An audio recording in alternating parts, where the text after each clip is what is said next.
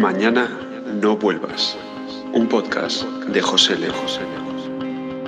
Pues sí amigos, bienvenidos a Mañana no vuelvas. Yo soy José León y hoy os traigo otra historia de desgracias. Hoy quiero contaros el despido que más me dolió de todos, el que en verdad marcó un antes y un después. A partir de aquí, nada volvió a ser lo mismo. Es el despido que me acabó empujando a hacer un viaje, un viaje en el que reconecté nuevamente con ser escritor.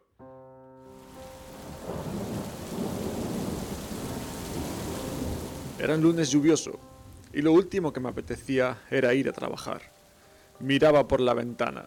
Londres me brindaba otro de esos días grises. Era junio.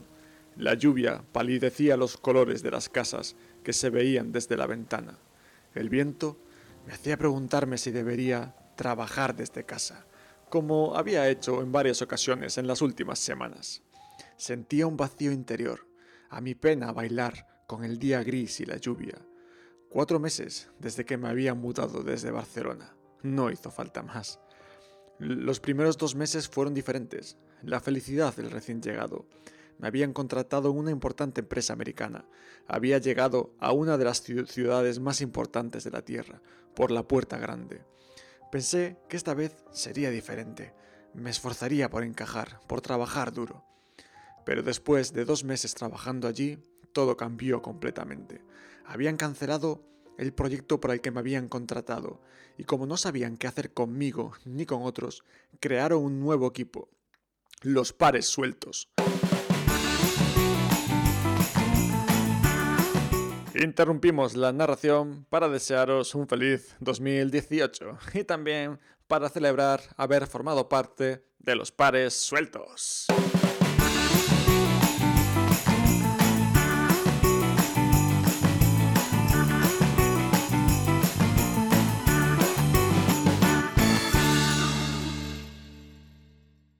Me vine completamente abajo. No podía ver nada positivo en estar allí. Mis compañeros no me hablaban. Comía solo cada día.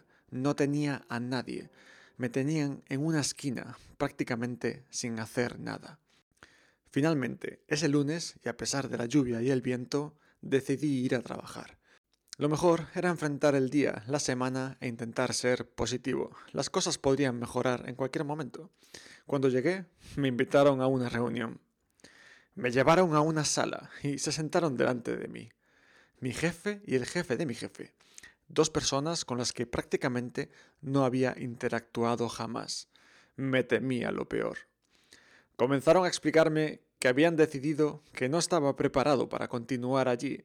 Me contaron durante interminables minutos detalladamente por qué creían que yo era el problema. No dije nada. Se quedaron mirándome, esperando alguna reacción.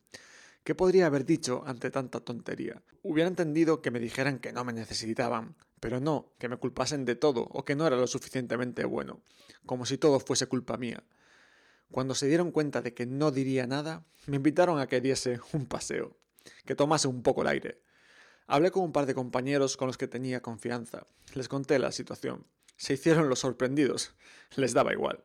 Probablemente lo único que estaban pensando, espero que no me pase a mí. Me pidieron mi teléfono, mi email, etc. Nunca supe nada más de nadie. Cuando me reuní con mi jefe, aproveché para preguntarle por qué nunca me había hablado, por qué nunca había interactuado conmigo. Su respuesta nunca la olvidaré.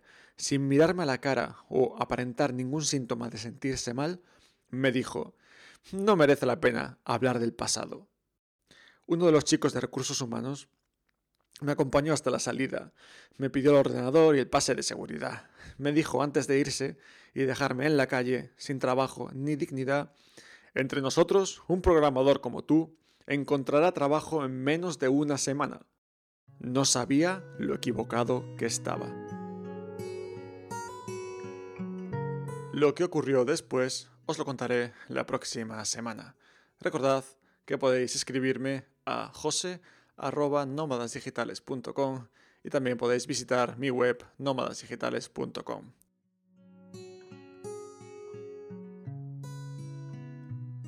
Gracias por escuchar el podcast una semana más. Nos vemos.